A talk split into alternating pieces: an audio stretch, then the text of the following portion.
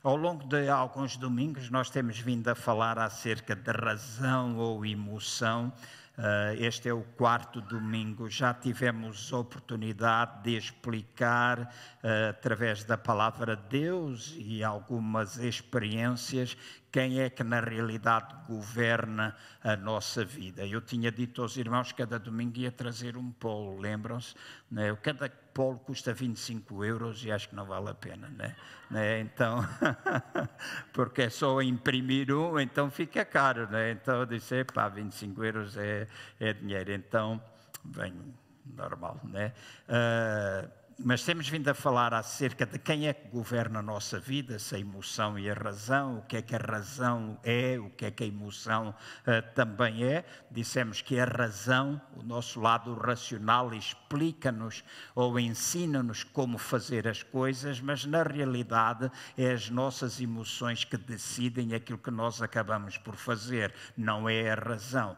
Muitas vezes nós tentamos e dizemos que queremos ser cada vez mais racionais racionais ou usar as nossas, a nossa razão em vez das nossas emoções, quando é um engano nós fazermos este tipo de afirmação, porque aquilo que é importante na minha e na vossa vida é o equilíbrio entre a razão e a emoção e quando nós estamos diante de determinadas circunstâncias na nossa vida e nós estamos diante dessas necessidades, desses problemas diariamente. Diariamente nós somos confrontados com situações que nós temos de saber como responder e é a emoção que controla e nesse momento a emoção que nós controlamos é a, a, a, a, emoção que nós temos deve ser aquela que é certa. Vou dar um exemplo. Se uh, nós temos alguém que vai na rua, e a mim já me aconteceu uh, duas ou três vezes lá em Aveiro,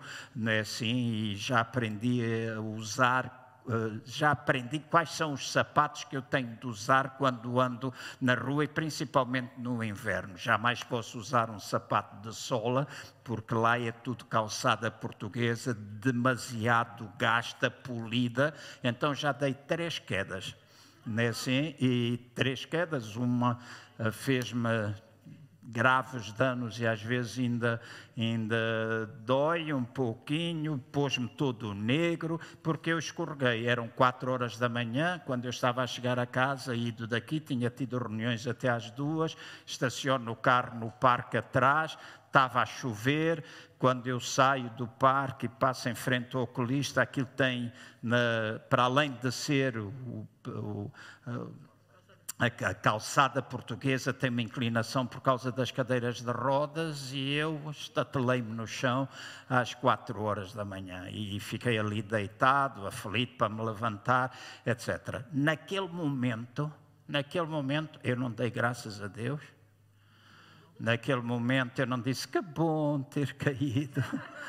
Assim, uma alegria, que bênção, ai, o Senhor tem alguma coisa boa para me ensinar. Naquele momento apeteceu-me apertar o pescoço ao Presidente da Câmara, às pessoas que tomam conta de tudo. É uma emoção normal, raiva.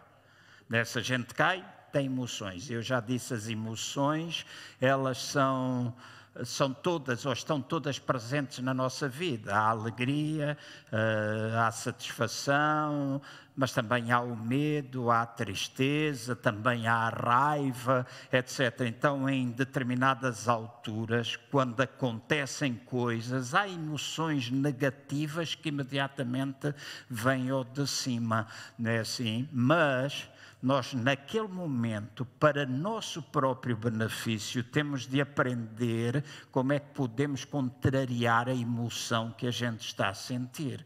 Então, eu fiquei ali deitado um pouco no chão, né, assim, a Ana gritava, porque ela estava comigo, gritava, e eu disse, para lá de gritar, porque são quatro horas da manhã, ainda pensam eu no chão, ainda pensam que tu me estás a bater, vão chamar a polícia e levam-te presa, não é? Então, eu disse: para lá, fica calma, eu estou vivo, estou aqui, vais-me ajudar a levantar. Assim, apesar de interiormente ter vontade, mas eu tive de, naquele momento, usar a emoção correta para enfrentar a situação. E levantei-me, eu disse: amanhã eu vou ver se eu não tiver muitas dores, eu vou ao hospital. Se eu conseguir aguentar isto, e no dia a seguir estava tudo negro, inchado, e eu fui ver do que é que se tratava, não havia problema a não ser a luxação. Então, em determinadas alturas, nós temos determinadas emoções, mas a sabedoria está quando nós somos capazes de a contrariar na nossa vida. E é isso que faz com que nós sejamos capazes de viver sem estarmos sempre a fumegar. Né? Porque às vezes, há coisas que acontecem na vida que nos fazem perder a paciência, nos fazem ficar revoltados, nos fa... isso acontece e acontece a todos nós. Então, a sabedoria está quando nós somos capazes de um, controlar as emoções. Então falámos da razão, emoção, falámos do lado direito, do lado esquerdo, simplesmente para, e não foi para dar nenhuma aula de medicina, até porque não percebo muito disso, mas uh, porque estudo, lembro-me no passado, sempre foi um assunto que me interessou, o que estes dois lados que nós temos na nossa, na nossa vida. A semana passada nós falámos acerca de alguns destes princípios importantes e disse aos irmãos que iria deixar para hoje o facto de nós fazermos uma viagem. Decidi chamar viagem ao passado porque a minha intenção é, através da palavra de Deus e através daquilo que eu vou partilhar convosco e também através deste exercício que nós vamos fazer, e o exercício é intencional, e quando eu digo que é intencional, é para ajudar os irmãos. Já disse mais do que uma vez. Quem está aqui e acha que não deve fazer, não faz. Ninguém tem de me mostrar nada. Isto é para os irmãos levarem para casa, quando vão para casa vocês pensarem, para que os irmãos possam pensar. Eu sei que às vezes há a ideia de que, porque nós somos salvos, ah, nós imediatamente ficamos com os nossos problemas resolvidos. Eu quero tornar bem claro perante todos vocês e também em todos aqueles que está, estão em casa. A minha intenção única e simplesmente é fornecer aos irmãos ferramentas que vos possam ajudar a mudar o tipo de comportamento que os irmãos têm nas situações difíceis e mesmo que não sejam difíceis, nas situações que todos nós lidamos dia a dia. Há um versículo, que é o slide que eu peço que ponham em Romanos 1,16, diz: Porque não me envergonho do Evangelho de Cristo, pois é o poder de Deus para a salvação de todo aquele que crê, primeiro do judeu e também do grego. Então, eu sou daqueles que acredito que o Evangelho é poder de Deus para a transformação da nossa vida. Amém, eu creio e acredito isto perfeitamente. É, o Evangelho é poder de Deus. Mas também acredito, e e há um outro verso que é segundo Coríntios 5:17 que diz: se alguém está em Cristo, nova criatura é, as coisas velhas já passaram, eis que tudo se fez novo. A questão que eu coloco aqui é onde é que as coisas se fazem novas? Porque muitas vezes nós nascemos de novo, e se éramos viciados em álcool, não é no dia que a gente nasce de novo que o vício do álcool desaparece. Certo? Às vezes as pessoas são mentirosas, têm uh, aquele coisa género da mentira, nascem de novo e não é de um dia para o outro que deixam de mentir. E eu estou simplesmente a tirar coisas para o ar, porque há muitos exemplos, e se vocês olharem para a vossa vida, vocês sabem que é assim. Nós nascemos de novo, Cristo veio viver dentro de nós, mas há coisas que estão associadas àquilo que nós chamamos a nossa alma, mente, vontade, emoções, que não desaparecem do estalar dos dedos. Por isso é que Tiago, no capítulo 1, e é outro verso que eu quero que os irmãos uh, memorizem, se possível, uh, em Tiago, capítulo 1, no versículo 21, diz que nós devemos receber com mansidão a palavra que foi em nós enxertada, a qual é poderosa para salvar a nossa alma.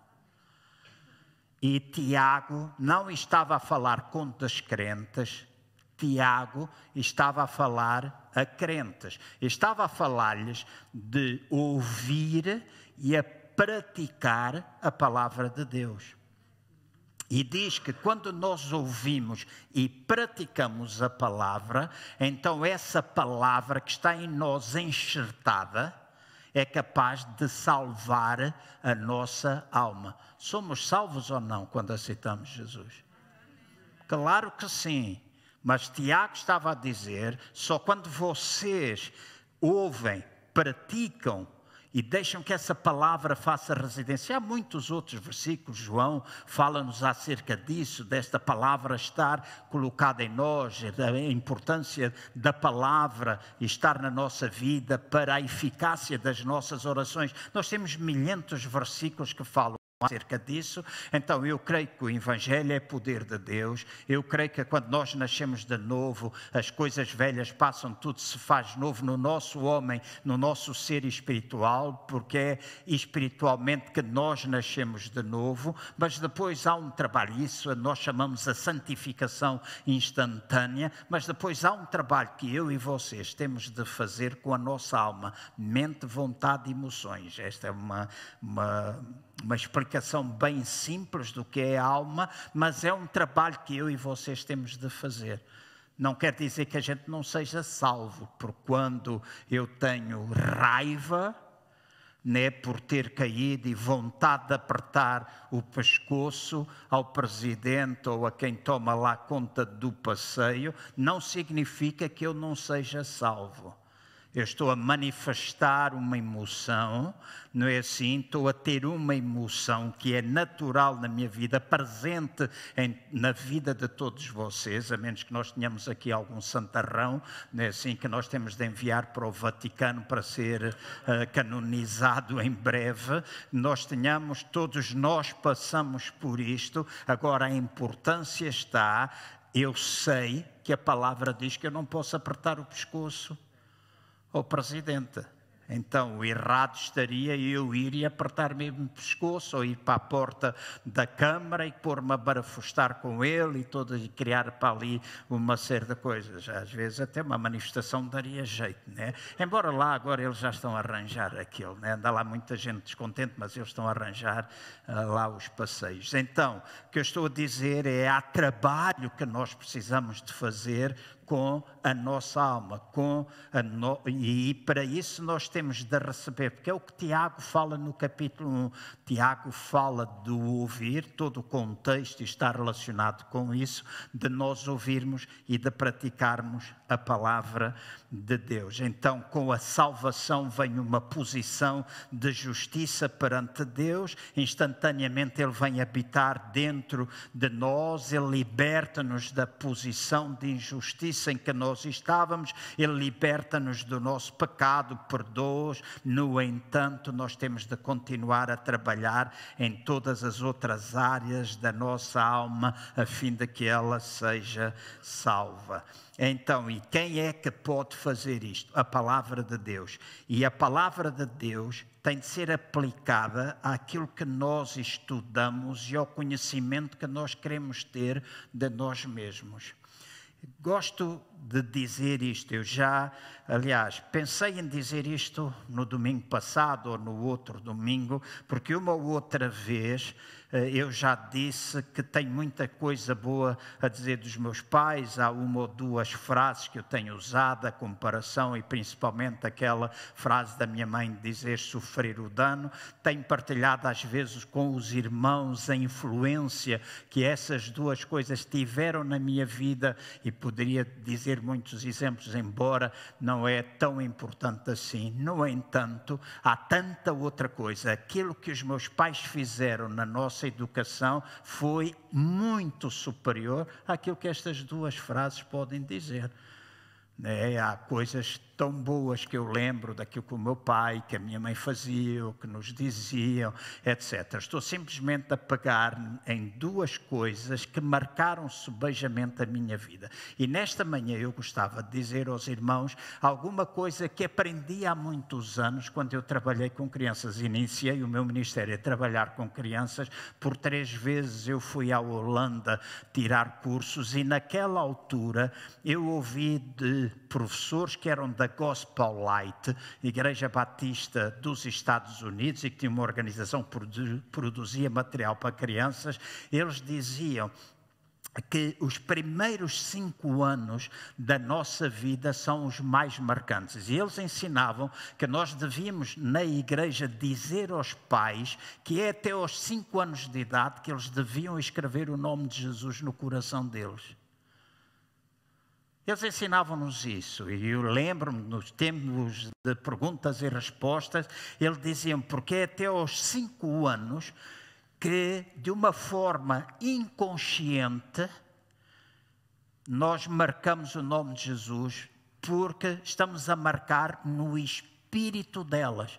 E se vocês voltarem à vossa vida, se vocês agora pararem um pouco e pensarem, e, eventualmente, a maior parte de nós, e eu vou atrever-me a dizer que se calhar 99% dos que estamos aqui, não temos memórias conscientes daquilo que nos aconteceu até aos 5 anos de idade.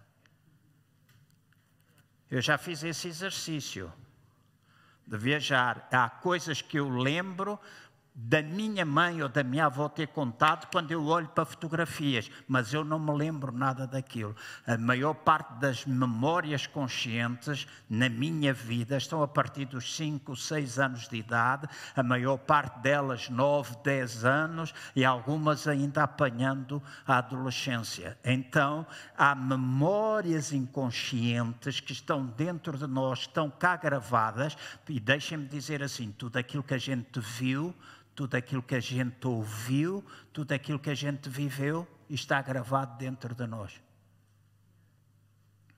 Mesmo que os irmãos pensam que não, mas está gravado dentro de nós.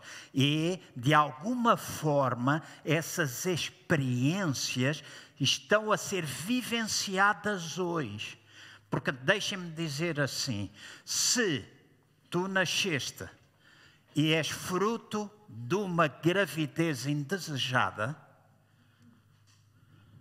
deixa-me dizer-te que provavelmente hoje, mesmo que às vezes isso é, foi-te dito já, outras vezes até não foi, mas provavelmente hoje tu tens problemas com a rejeição por causa daquilo que tu, ainda no ventre da tua mãe, sofrias relacionado com a rejeição.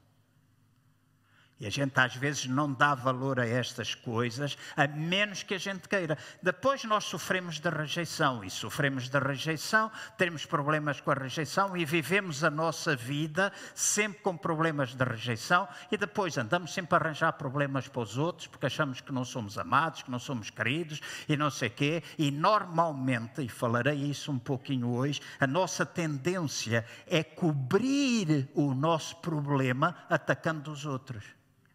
Mas nós é que estamos carregados de problemas e nós pomos aquilo ali bem pintadinho e às vezes até parecemos superiores e não deixamos de ser pessoas carregadas dos problemas. E perante as pessoas temos um comportamento, mas quando a gente mete a cabeça na almofada, e ficamos sozinhos nós e Deus, a coisa é bem diferente. E no íntimo até não temos prazer nisso.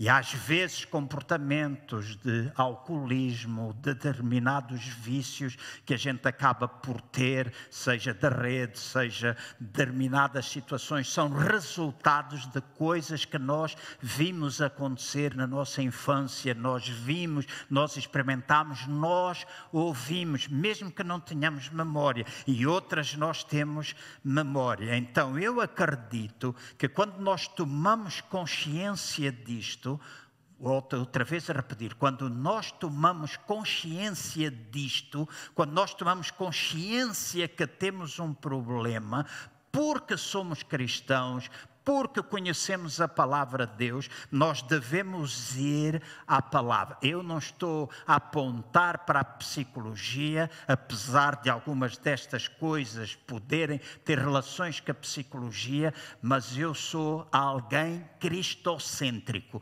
Eu acredito que o Evangelho é mesmo poder de Deus para a salvação e que Cristo em nós é capaz de nos ajudar. Agora, com o conhecimento, nós tomamos conhecimento, nós apercebemos da razão porque é que nós fazemos algumas coisas e depois vamos à palavra de Deus, permitir que a palavra de Deus seja enxertada em nós, que a palavra de Deus traga resposta. E eu costumo sempre dizer assim: se vocês tiverem um, uma dor de dentes, vocês não vão ao sapateiro, ele também tem alicate, ele também tem agulhas, ele tem muitas coisas, mas nós não vamos lá, nós vamos ao dentista e vice-versa. Se temos um problema de sapato, não vamos ao dentista pedir para ele nos cozer os sapatos, porque também tem lá agulhas, se for necessário que é que eu quero dizer com isto? Quando nós descobrimos na nossa vida determinados problemas, determinadas situações que nós estamos a viver, nós temos de ir à palavra,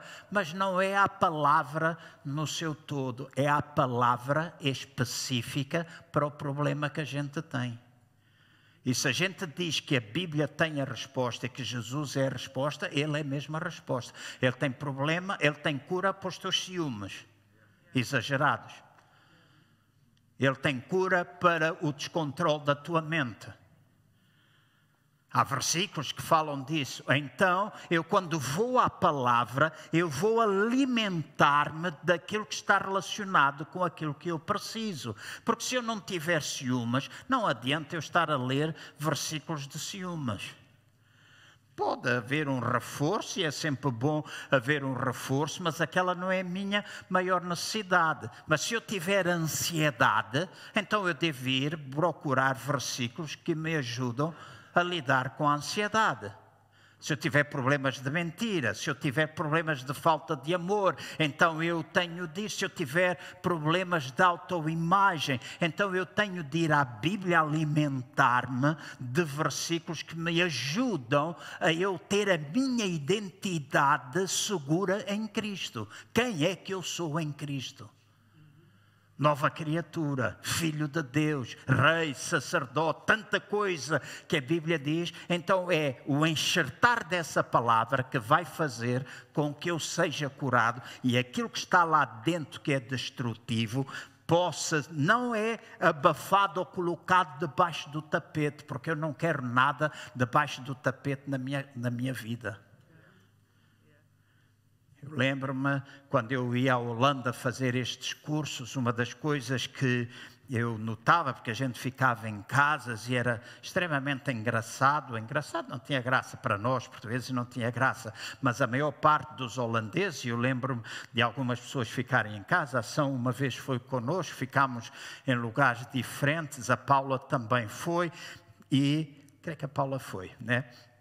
Lá eles varriam é assim o lixo, levantavam a carpete e metiam debaixo da carpete. Então, quando a gente andava na casa e levantava a carpete, lá por debaixo estava cheio de lixo. Mas isto era literal. Os holandeses eram, na sua maioria, porcos na nossa maneira de entender. Na sua maioria eram assim. Então eu não preciso, nem vocês, escondermos coisas debaixo do tapete na nossa vida. Também não precisamos abrir um quarto na nossa vida onde tudo é escuro. A gente não abre a porta, não abre janelas, não traz luz para lá. Nós precisamos mesmo aprender a lidar. E não é uma coisa que acontece assim, nem tão pouco acontece no final do culto, quando a gente vai orar orar e pedir a Deus que nos ajude. Não acontece assim. É um processo que tu tens de fazer contínuo na tua vida para alimentar. A única coisa, tens ferramentas para te ajudar. Como é que tu podes ir ultrapassando essas situações na vossa vida? Porque eu falo daquilo que me influenciou. Eu falo daquilo que foi negativo. Hoje depois destes anos todos, estou a perceber, olhando para a minha vida, porque comecei a pedir Deus ajuda, Deus revela. Comecei a orar com muito mais intensidade, como o salmista orava: Deus sonda-se e vê se há em mim alguma coisa que é má, alguma coisa que não te agrada, alguma coisa que não está bem. E o Espírito do Senhor vai mostrando, o Espírito do Senhor vai falando. Não é para condenação, porque o Espírito não condena, Deus não vem para condenar ninguém, vem para nos atrair para perto. Então nós não temos nos sentir condenados, mas eu comecei a perceber que há comportamentos que ao longo da minha vida eu tenho tido que não são comportamentos que eu deveria ter. E com isto eu não estou a dizer que são maus comportamentos. Às vezes eu até pensei que eram comportamentos certos. Mas hoje eu começo a perceber, ok, nisto tu tens de mudar, nisto tu tens de passar a fazer diferente. E essa tem sido a minha sede, esse é o meu desejo. Há muita coisa boa, mas há estas coisas que eu preciso trabalhar de maneira que eu possa estar 100% realizado. E é um processo, não é uma coisa instantânea, é um processo que nós temos de fazer. Então, nós temos de receber a palavra de Deus. E eu tenho a certeza, tenho a certeza absoluta, e é um slide que eu peço que coloquem. Quem é que está aqui hoje que pelo menos tem um problema? Que o impede de viver a vida que Deus quer que tu vivas? É uma pergunta que tu tens de responder, né? pelo menos um problema que te impede de viver. Porque às vezes, na igreja, nós temos a tendência, temos a tendência, principalmente porque somos crentes há muito tempo, que já não temos nada para aprender. Temos a mania que não temos nada para aprender. Eu já cheguei a ouvir pessoas dizer: Eu não tenho nada para aprender com ninguém. Já ouvi pessoas dizerem isso. Eu só aprendo com os erros dos outros. O que é isso de aprender só com os erros dos outros? E com os teus, não aprendes nada?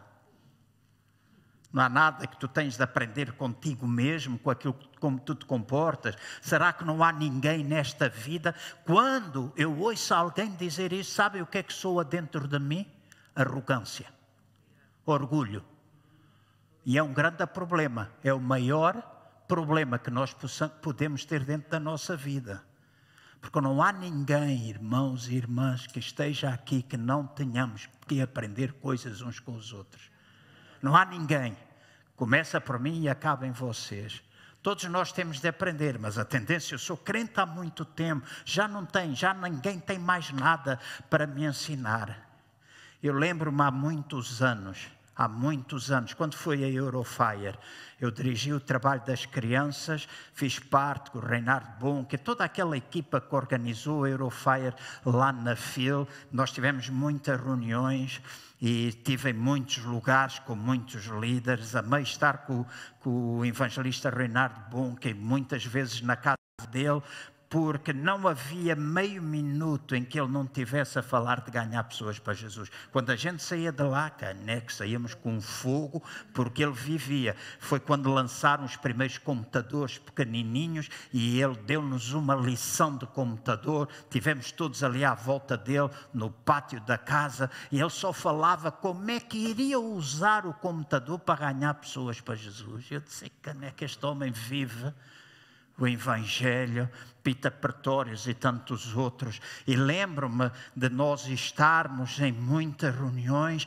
e nessas reuniões nós aprendermos, nós termos prazer. E lembro-me de uma vez estar com alguém que nós tivemos em Moscavide, o Mike Price, um inglês todo loiro que nos ajudou a fluir a mim. Foi uma bênção na minha vida para perceber como é que às vezes as palavras de conhecimento, como é que as palavras de sabedoria se manifestam, porque eu estava dando os primeiros passos, tinha nascido numa igreja pentecostal, mas a gente para nós, o orgasmo espiritual era o batismo com o Espírito Santo, quando é simplesmente o início de uma nova vida. Não nunca tinha aprendido o que, é que era entrar na sala de lá de entrada, o banquete, nem ir para o salão do banquete principal. A gente fala dos dons espirituais, mas a maior parte das vezes a gente não sabe como fazer. Tinha estado em muitas reuniões com pastores pentecostais que não falavam em línguas. Estava em reuniões na igreja onde eu estava que havia pastores que diziam que eram batizados com o Espírito Santo em sonhos. Quando a gente não é batizado em sonho, a gente fala línguas quando é batizado. Então havia muita coisa, e havia fome, havia sede. E eu lembro que o Mike Price, eu lembro-me isto, no início do trabalho em Moscavide, eu estava a pregar, eu estava a orar, e lembro-me que algumas vezes, algumas vezes eu começava a sentir dores no meu corpo e tinha pregado e quando era a altura de ministrar tinha dores, começava a vir coisas, agonias, montes de coisas, e eu baixava o microfone, virava as costas para os irmãos, o grupo de louvor louvava, havia coisas a acontecerem, e eu baixava, e eu dizia, em nome de Jesus, eu te amarro, Satanás, eu te aprisiono, eu coloco debaixo dos meus pés, para agora, agora o que é que é isso? Eu repreendo esta dor e faço. E lembro-me de um dia estar sentado com ele, e ele disse: João, tu não tens de virar as costas à congregação e repreender o diabo? Tu estiveste a ministrar, são palavras de conhecimento que Deus te está a dar acerca de pessoas que estão dentro da igreja com aquele problema pelo qual tu precisas orar e eles vão ser curados. Eu disse: Uau! Uau! No culto a seguir, eu estou a pregar e lembro-me, uma dor entrou pelo dedo, nunca esqueci até o dia 2. uma dor entrou pelo dedo grande, atravessou a minha perna esquerda, atravessou aqui, veio, prendeu o meu braço e vinha com uma dor para aqui. Eu disse: pá, vou fazer, se eu meter, combater uma besteira, é uma besteira, mas foi assim que ele me ensinou, é assim que eu vou fazer. E eu lembro-me de dizer: está aqui alguém, e descrevi a dor, e de repente o Espírito do Senhor disse-me assim: diz que é uma mulher. E eu disse: está aqui uma mulher. E no fundo, uma irmã que morava no prédio da, da avó lá, minha ex-sogra, minha sogra, né, assim, que morava lá, na a Fernanda, eh, lembro-me dela, estava no fundo da sala do lado esquerdo e ela veio a correr à frente, a chorar, a chorar. Disse: Eu carrego esta dor há não sei quanto tempo. Nós impusemos as mãos e ela foi instantaneamente curada. Então eu aprendi com alguém que sabia mais do que eu como é que estas coisas podem fluir. E às vezes a Ana dizia, porque eu ficava muito tempo, às vezes, a falar com eles. Fui convidado para a casa que eles tinham alugado, o não me lembro, ele era holandês, não me lembro agora o nome. Nós fazíamos jantares, eu estava lá e fiquei uma hora e tal a falar com o Mike Price. E a Ana dizia-me: Epá, tu estás aí uma hora e meia, quero ir para casa.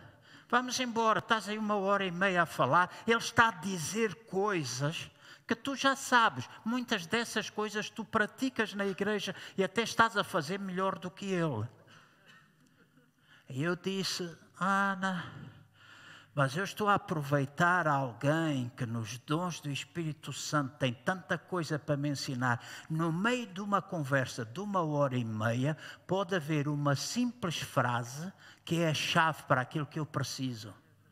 Então nós todos aprendemos uns com os outros. E é demasiada arrogância. O problema é que as pessoas às vezes não reconhecem que têm isso.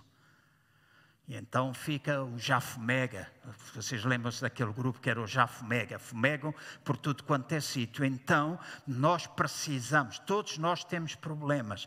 E se nós precisamos e queremos viver aquilo que Deus quer que a gente viva, há alguma coisa que nós precisamos. E o slide 6 mostra daquilo que eu e os irmãos precisamos neste dia, nesta manhã, para que nós possamos enfrentar a nossa vida.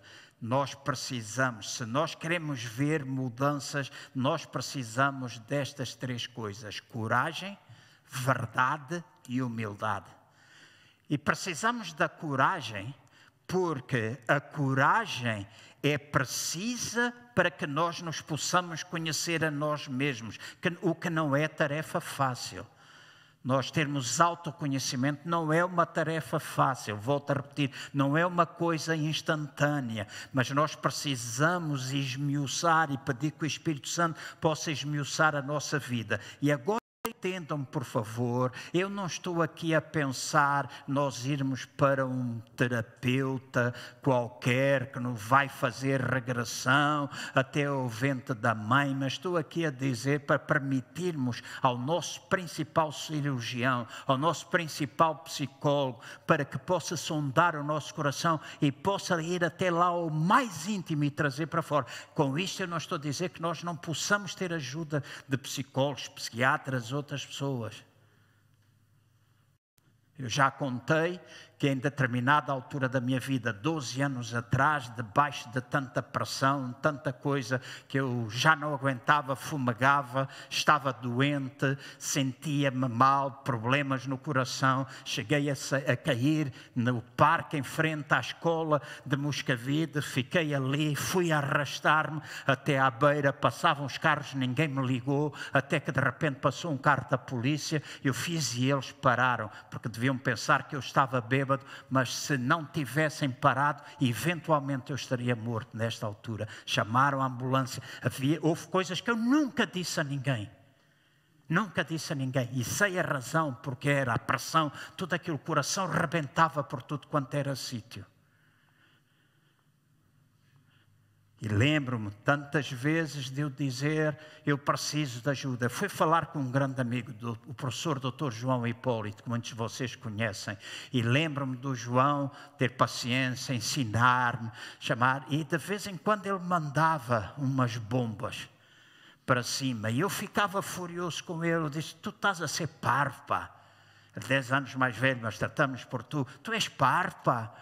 Estás a dizer isso, para em determinada altura ele disse: O teu pai e a tua mãe ainda mandam em ti. Eu fiquei furioso. Eu disse: Pá, estás a brincar comigo, pá? Sou casado, tenho três filhas, mais velhas, 12 anos atrás. A Catarina tinha 21, 22. Meu pai e a minha mãe mandaram em mim. Que é isso? Estás mesmo a brincar. E ele disse: Ah, está bem, pronto, vamos lá, segue. E seguimos. Cinco, seis sessões mais à frente, porque ele convidou-me gratuitamente, ele me recebia todas as terças-feiras às duas da tarde e eu fui lá por um ano e meio. Estava a precisar mesmo. Tive um ano e meio lá e numa das sessões, cinco, seis vezes à frente, depois de ele me ter dito aquilo, ele estava-me a ensinar a relaxar.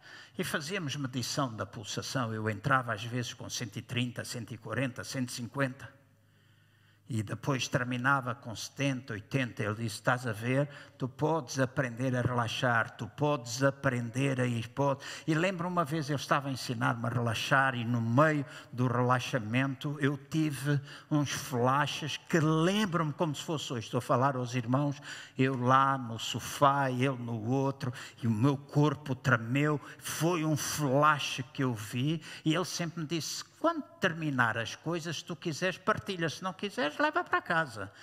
E naquele dia ele perguntou: Tens alguma coisa? Porque o meu comportamento deve ter sido algum. E ele disse: Tens alguma coisa a partilhar? E eu disse: Eu estou aqui para tu me ajudares. Aconteceu isto, isto, isto, isto. E eu tive um flash onde o meu pai, a minha mãe e alguém mais estava envolvido. E naquele momento eu abri o meu coração e contei-lhe tudo. Ele olhou para mim e riu-se e disse assim: Estás a perceber porque é que há alguns tempos atrás eu disse que o teu pai e a tua mãe mandavam em ti? E não é mandar de mandar como a gente pensa.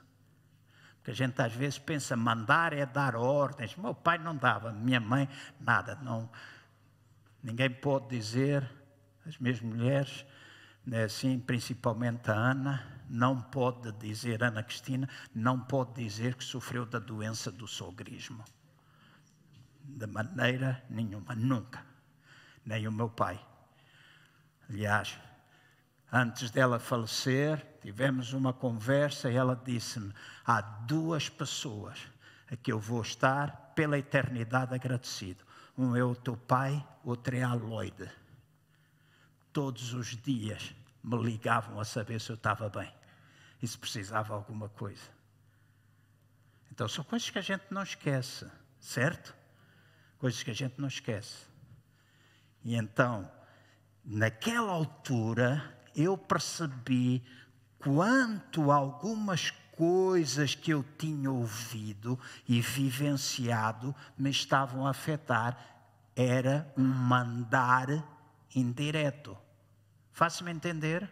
Então, há coisas na nossa vida que eventualmente nós precisamos. Eu não vou cumprir o horário, de certeza. Que nós, não precis, que nós precisamos conhecer e precisamos coragem. Outra coisa, nós precisamos verdade. E a verdade ajuda-nos a não cobrir as coisas com máscaras ou com falsas, uh, com coisas com falsidades. E nós acabamos por saber aquilo que está bem, acabamos por saber aquilo que está mal. E nós precisamos da verdade, para além da coragem, para enfrentar isto e dizer: isto é verdade, isto é o que se passa comigo e eu quero ficar livre disto. Pode não ser uma coisa má, ouçam bem, pode não ser má, mas se tu estás controlado por coisas que tu ouviste, se toda a tua vida tu foste comparado com outras pessoas e hoje não consegues viver sem comparação, eu vejo às vezes pessoas que se tu, e hoje as redes sociais ajudam muito neste sentido, pessoas inseguras que não estão certas daquilo que são, que tiveram grandes problemas de rejeição na infância, se tu fizeres uma coisa que mostra um êxito, no dia a seguir, dois dias, três dias depois, estão a falar deles mesmos e a pôr fotografias com as mesmas coisas. Insegurança. E as pessoas precisam encarar isso com verdade. Então nós precisamos aprender a olhar para as coisas como elas devem ser. Como elas devem ser. E eu não estou aqui a mandar recados para ninguém, estou a falar para vocês e para mim. Ok? Para vocês e para mim.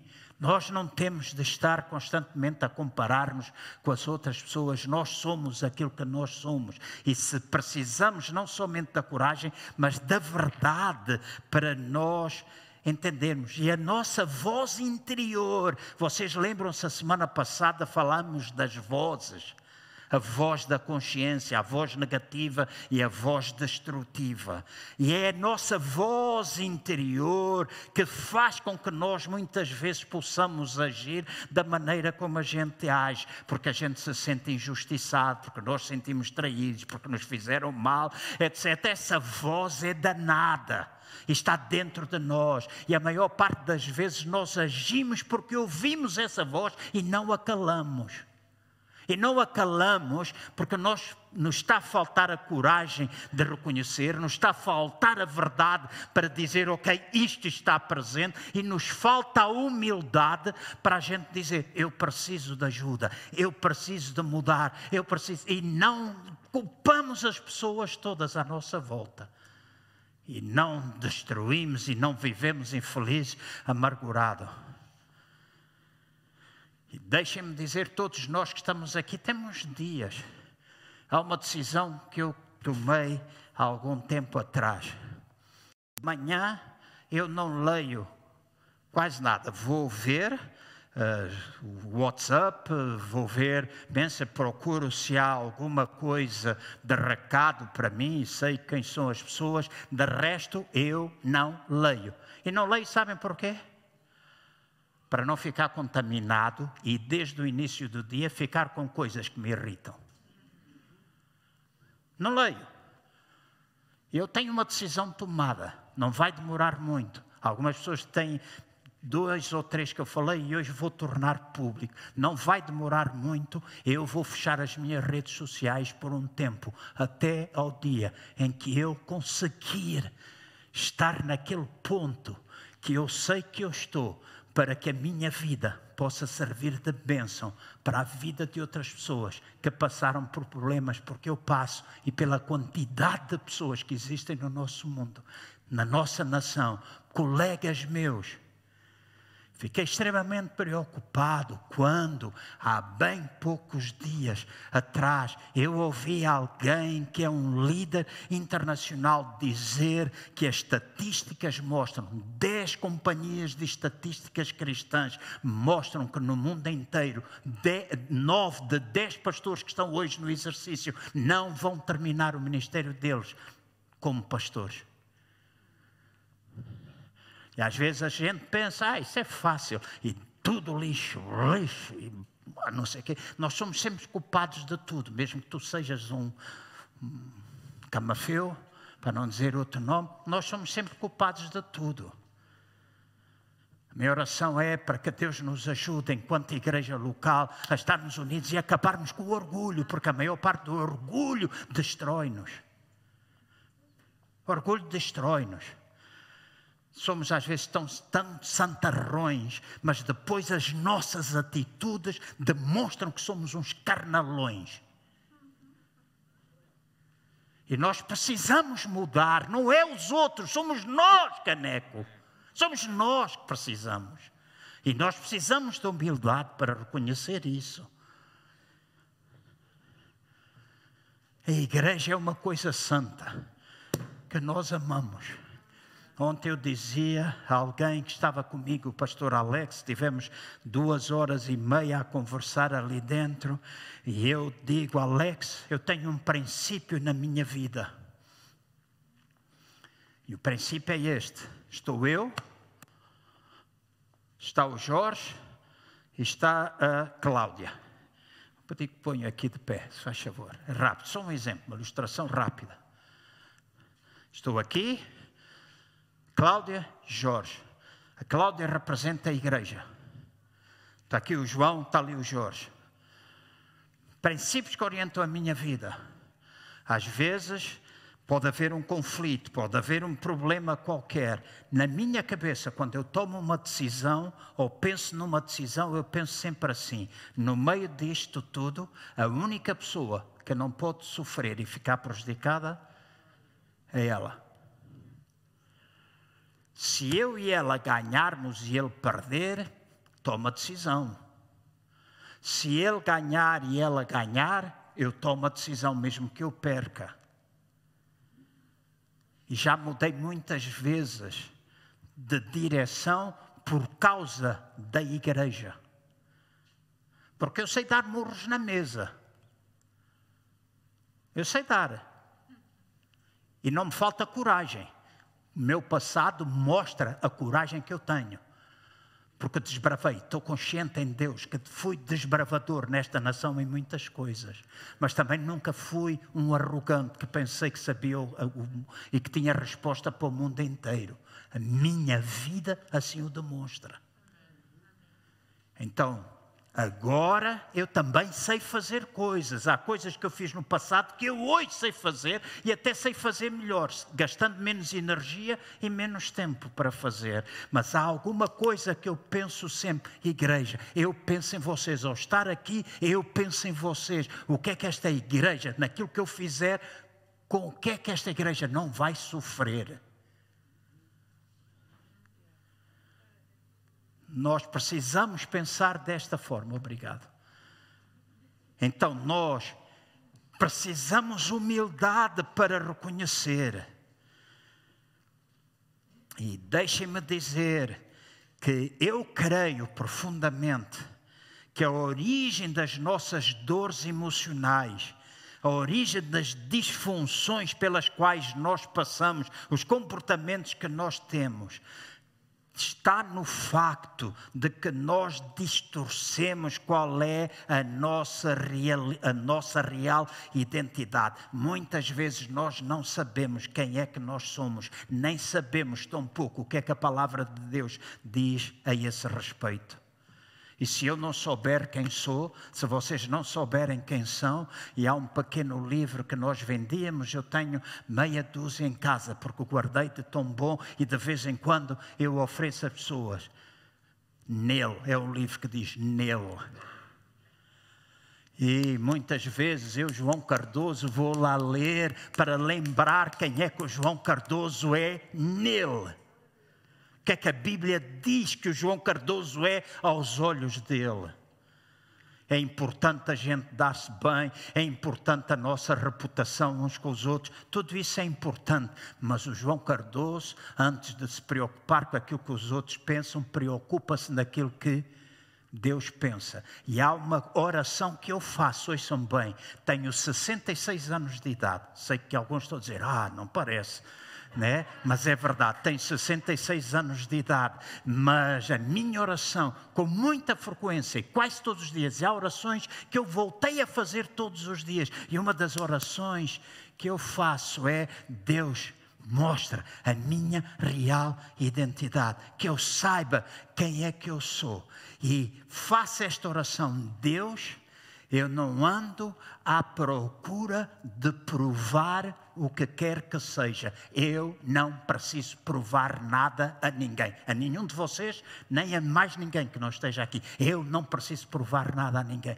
Neste momento, a minha oração é: João, que tu sejas achado, aprovado por Deus. Aprovado por Deus. E esta é a minha oração, esta é a minha, o meu grande desejo neste momento, que Ele mantenha o seu selo sobre a minha vida. Porque a idade do provar o que quer que seja já lá ficou para trás. A gente já tem cabelos brancos, Adriano, quer lá saber. Está aprovado lá para trás. E eu dei, dei, provas que tenho uma chamada, que sei estar à frente de uma igreja.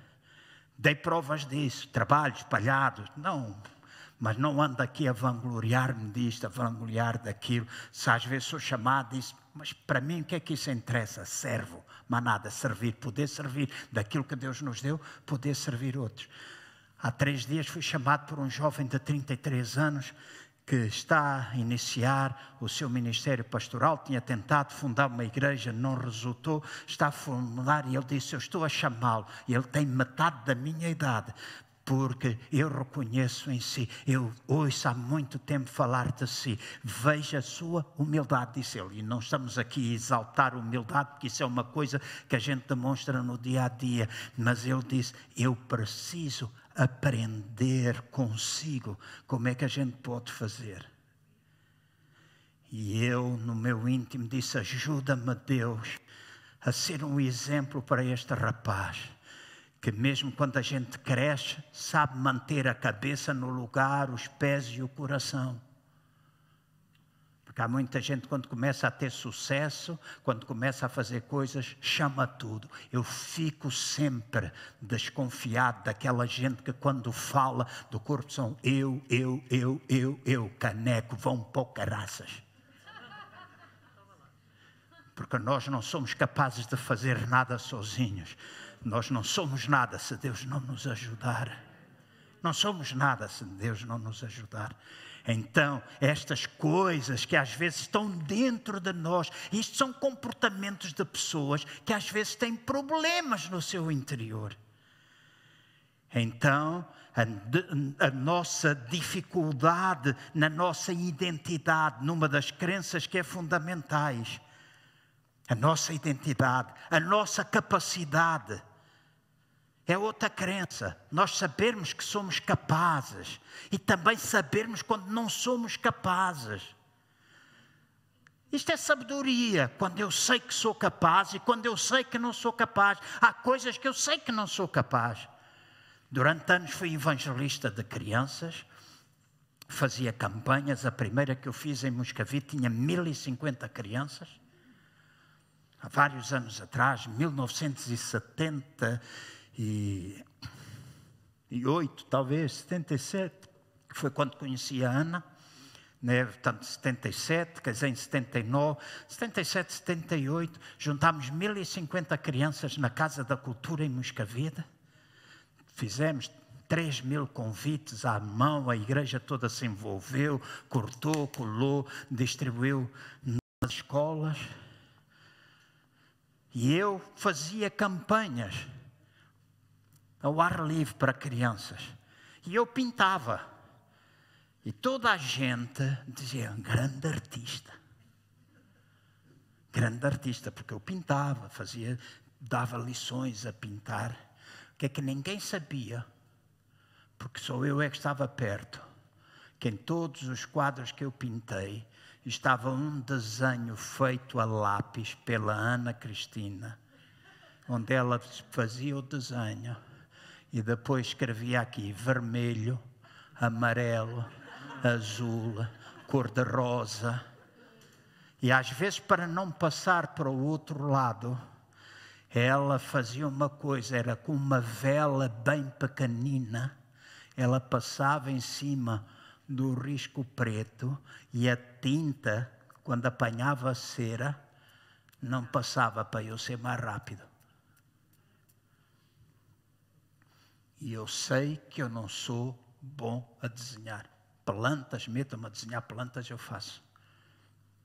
Agora, desenhos, não sei. Há coisas que eu sei, mas a nossa capacidade, a crença da nossa capacidade é importante. E também a crença do nosso merecimento.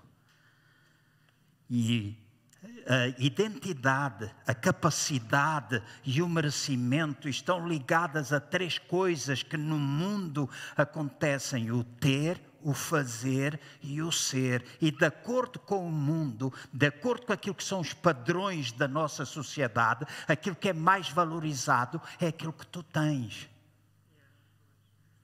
Depois é aquilo que tu fazes e por último aquilo que tu és. Essa é a maneira como o mundo. Tu podes ser o maior vigarista, entras, vais a um stand para fazer um test drive do Maserati, vais a à frente de um fulano que tu deves dinheiro, aparece de Maserati, ele vai pensar: o gajo tem dinheiro, vai me pagar, mas tu és um vigarista, porque eles olham para aquilo que tu aparentas ter. É assim que o mundo pensa. Mas na perspectiva cristã, a coisa mais importante é aquilo que tu és.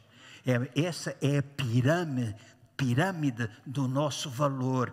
O que eu sou, a seguir àquilo que eu sou, aquilo que eu faço, a seguir àquilo que eu faço, aquilo que eu tenho. O ter não é importante? Claro que sim, que é importante ter por isso tu trabalhas, por isso tu queres promoção, por isso tu queres ganhar mais dinheiro, ou não és assim. Mas uma coisa é tu desejares baseado naquilo que tu és, outra coisa é baseado naquilo que tu tens, porque há muita gente que quando tem, perde todo o valor e mostra quem é e não é nada bom. Então, a pirâmide do valor de Deus para mim, para vocês, é aquilo que nós somos, depois aquilo que a gente faz, depois aquilo que a gente tem. E estas são crenças importantes na nossa vida. É o que vem primeiro. E a semana passada eu pus um verso, que eu, uma frase que eu peço que ponham outra vez. Tu és o que és por causa daquilo que tu fazes, ou fazes o que fazes por causa daquilo que tu és. O que é que para ti é mais importante, o ser ou o ter e fazer? Só tu podes responder à tua a essa pergunta.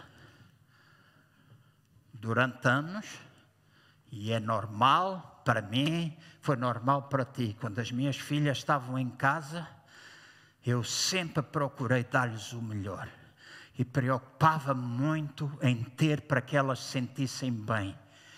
Mas houve uma altura, houve uma altura, por volta do ano 2005, 2006, se eu não estou em erro, um dia com a Ana, depois de estarmos à mesa, nos metemos no quarto e falámos os dois acerca da vida que eu estava a ter. Trabalhava de manhã à noite, cheguei a estar dez dias sem ver as minhas filhas irem para a cama e sem vê-las levantar. Era trabalho, trabalho. Chegava, metia a cabeça no prato, os problemas eram tantas coisas para fazer, era tanto eu comia, comia, comia, comia, e elas falavam, toda a gente falava e eu não participava em nada. E Ana no quarto disse-me: João, isso não está bem. E naquele dia eu tomei uma decisão: não há mais televisão, à hora de jantar, não há telefones por perto e não há mais trabalho em casa. E naquele dia, na sala, numa mesa redonda na cozinha onde estávamos a comer, eu tomei aquela decisão. No quarto eu pedi perdão a Deus e naquele dia eu passei a investir do meu tempo com as minhas filhas e vivemos tempos maravilhosos desde aquela altura. Não que eu não fizesse coisas antes, mas o fazer as coisas antes era uma forma de compensação. Estava a ensiná-las que o ter, aprenda, o ter o passeio era mais importante, mas o mais importante era elas terem o Pai. Não era aquilo que o Pai lhes dava. Porque se a gente ensina assim, é assim que os nossos filhos vão viver, e agora ouve bem, é assim que eles vão multiplicar na vida dos filhos deles porque o teu pai fez aquilo que provavelmente teu pai e a tua mãe fizeram contigo, provavelmente aquilo que os pais deles já fizeram na vida deles também. E às vezes desejava, e hoje estou numa fase que eu chamo a fase do desapego. Quanto menos estiver, melhor. Mais livre me sinto.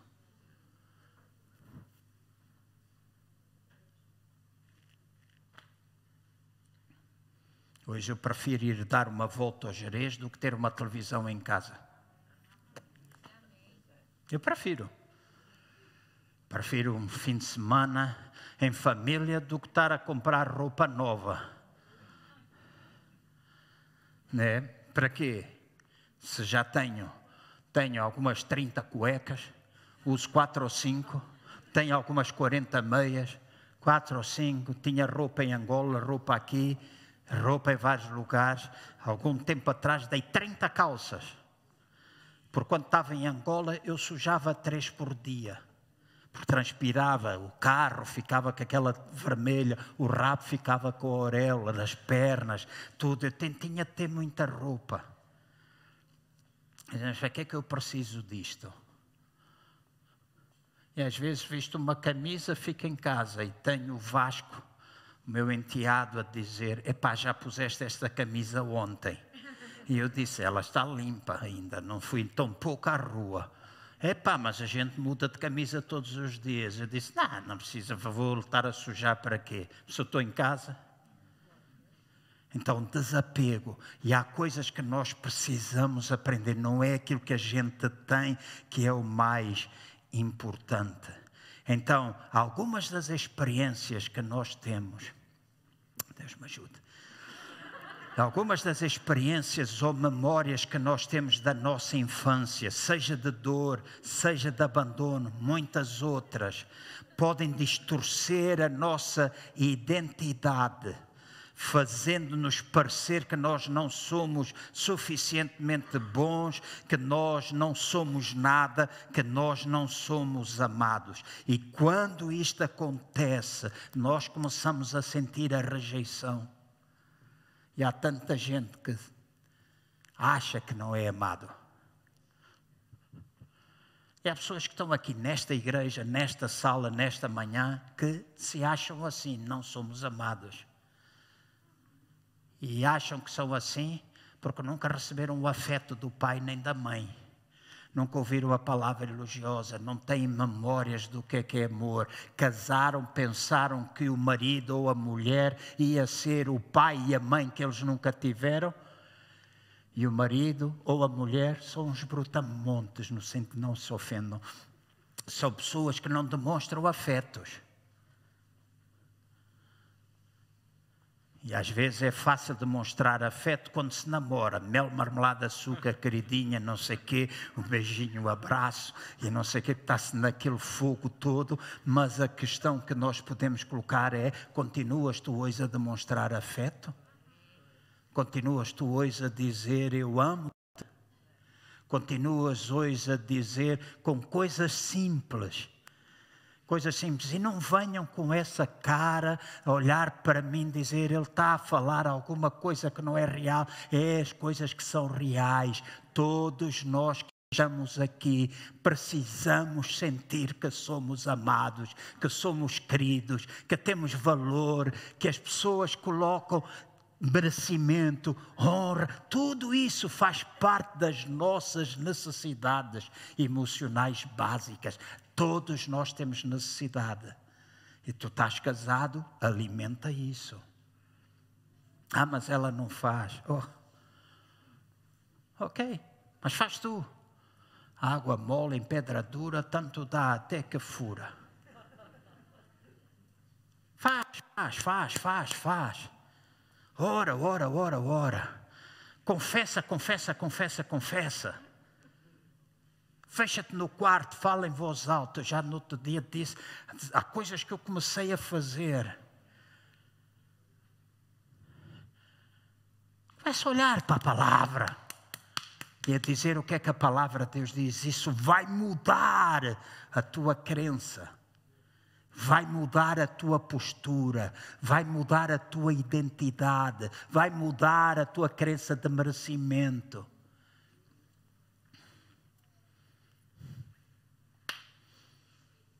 Vai mudar.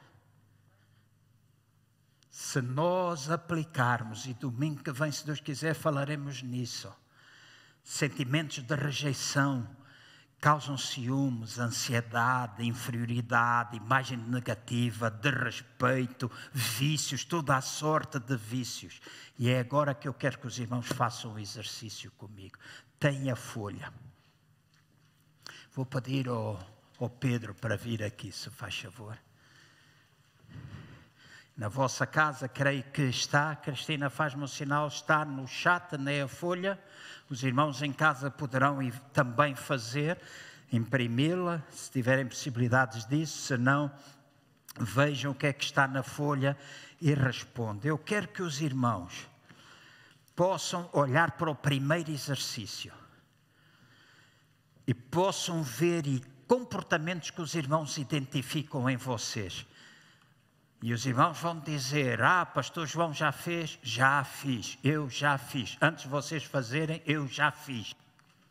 E já fiz há muito tempo. Já lá fui. Então temos a folha. Se alguém não tem, peça, faça, sinal, levanta a mão, os assistentes distribuem. É uma coisa individual. O irmão tem uma caneta, tem um lápis. Aconselho a trazer lápis e caneta para o culto principalmente durante esta série. E as outras é sempre bom a gente aprender a tomar notas, se não toma nota no telemóvel ou no iPad, naquilo que tu tiveres. Quais são os comportamentos que tu edificas em ti? Temos aqui dois, três irmãos que têm, que têm a mão no ar. Cláudia pode dar, se faz favor. Quais são os problemas que vocês vão identificar em vocês? E eu peço que possam fazer isso sozinhas, não, não estejam a pôr o olho no que é que o vosso marido ou mulher ou a pessoa que está sentada ao teu lado está a fazer. Eu vou orar, porque para mim este é um tempo sério.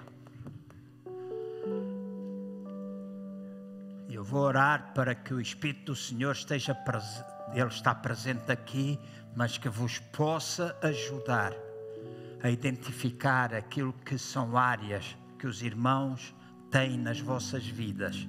E ao identificar, eu estou a dar uma ferramenta para que os irmãos saibam qual é a palavra que vocês precisam enxertar na vossa vida.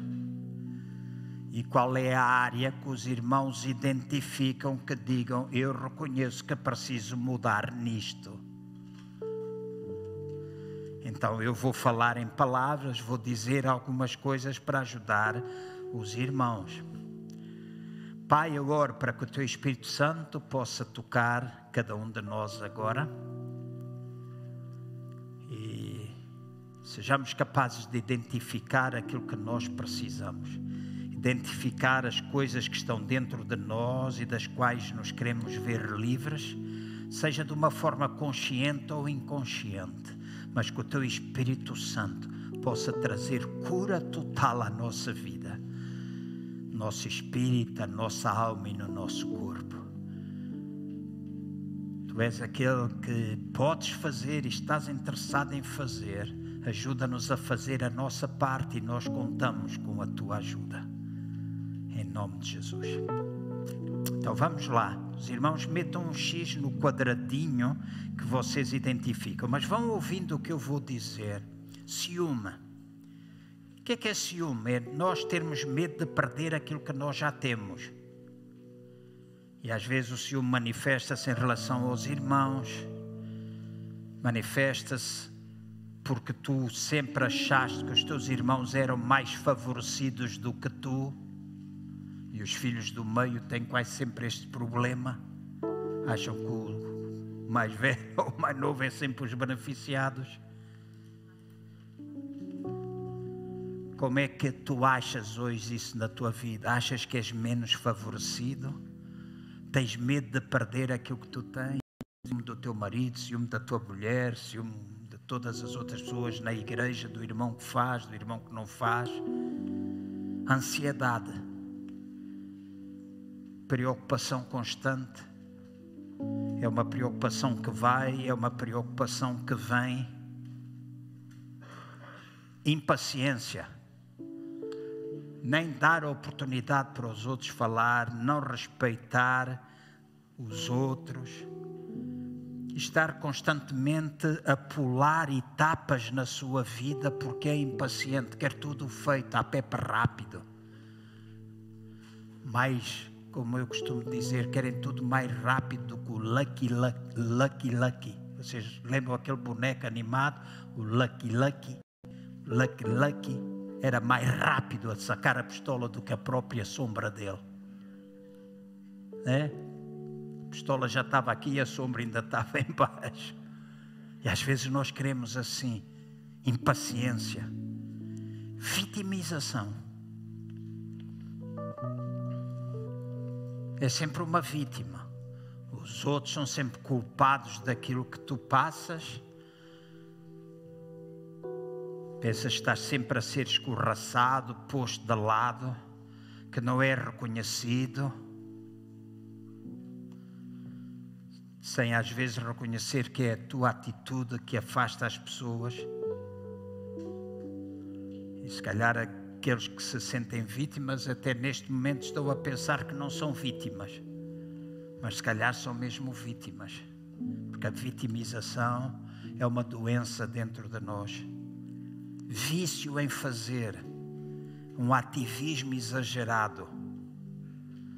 E acima de tudo, quando nós fazemos as coisas em busca do elogio, em busca da aprovação, daquilo que os outros vão dizer, e se a gente faz isso, nós nem tão pouco estamos a fazer com a atitude certa. Não fiquem a olhar para mim hoje e metam lá se isso é vosso ou não é. Crítica a primeira coisa que tu fazes é olhar para os defeitos dos outros, para aquilo que não está bem feito, para aquilo que está.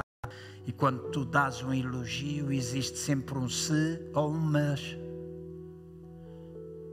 Eu noto muitas vezes isso quando pessoas às vezes me dizem a mim e eu ouço dizer a outras pessoas: Epá, ele é muito bom homem, mas eu nem sempre concordo com ele, eu nem sempre Estou de acordo, eu, ele também tem defeitos. E quem de nós é que não tem? Se tu elogias, não precisas pôr nenhum mas à frente. Porque se eu me conhecer, eu também conheço os meus defeitos. Certo?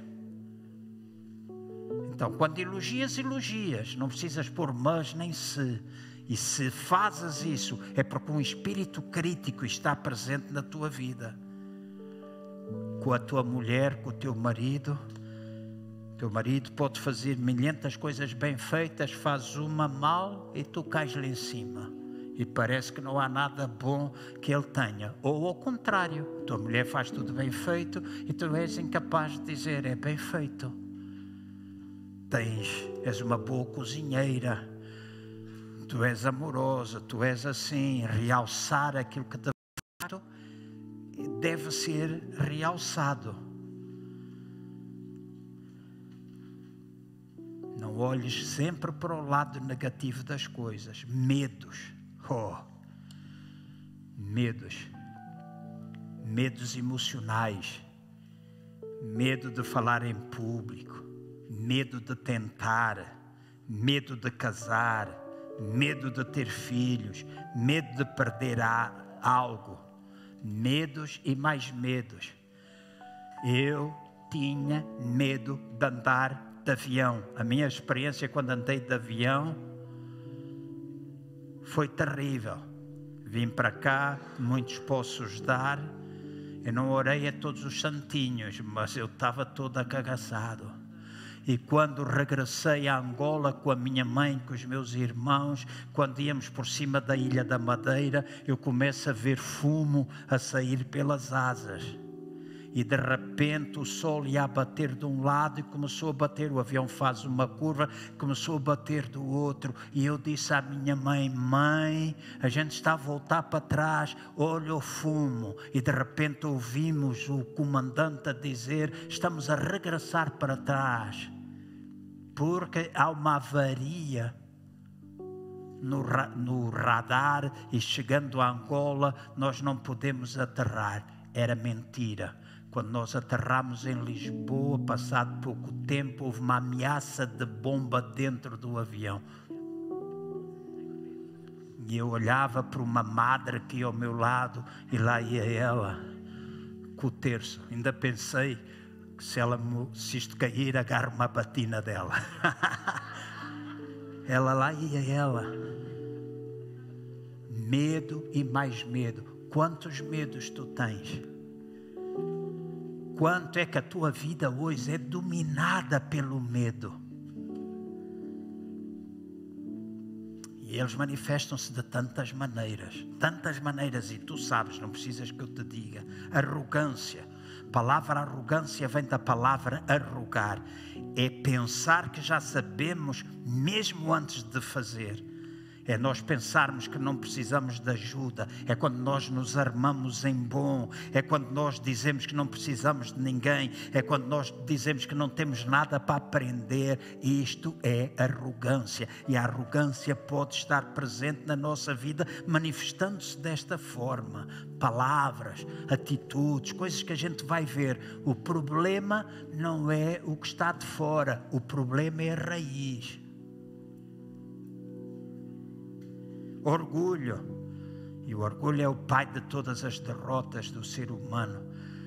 Quando nós não pedimos perdão, quando nós constantemente conf criamos confusão por causa do orgulho, quando nós muitas vezes agimos tirando, tentando tirar o foco de nós para colocar o foco nas outras pessoas, isto é, é arrogância, isto é orgulho muitas vezes.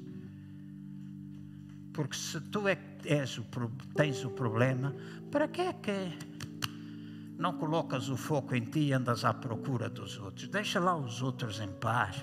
Centra em ti. Quem precisa mudar somos nós. Já vos disse no princípio: ninguém muda ninguém. Eu não mudo os irmãos, nem os irmãos mudam a mim. A única pessoa que me pode mudar é Deus e eu próprio. Então, orgulho, culpa. Culpa daquilo que a gente faz e culpa daquilo que a gente não faz, porque às vezes nós padecemos de uma falsa culpa. E a religião mete-nos muitas vezes debaixo da falsa culpa.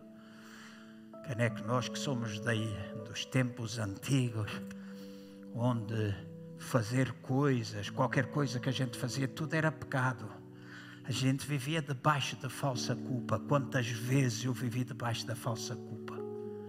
Senti culpado daquilo que eu nem tão pouco fazia, só porque passava à porta do cinema e olhava para o cartaz. E ainda há bem pouco tempo, dez anos atrás, eu estive numa igreja no Brasil, onde o pastor de cima do púlpito, o líder deles, ele dizia: Vocês, quando virem os cartazes de publicidade na rua, se tiver uma mulher de biquíni a fazer promoção a um sabonete, não olhem. Poxa, qual é o problema de olhar para uma mulher de biquíni? Então a gente não vai à praia. Olhamos, aí é o modelo giro, é grande borracho. É assim que eu faço. É um mulherão.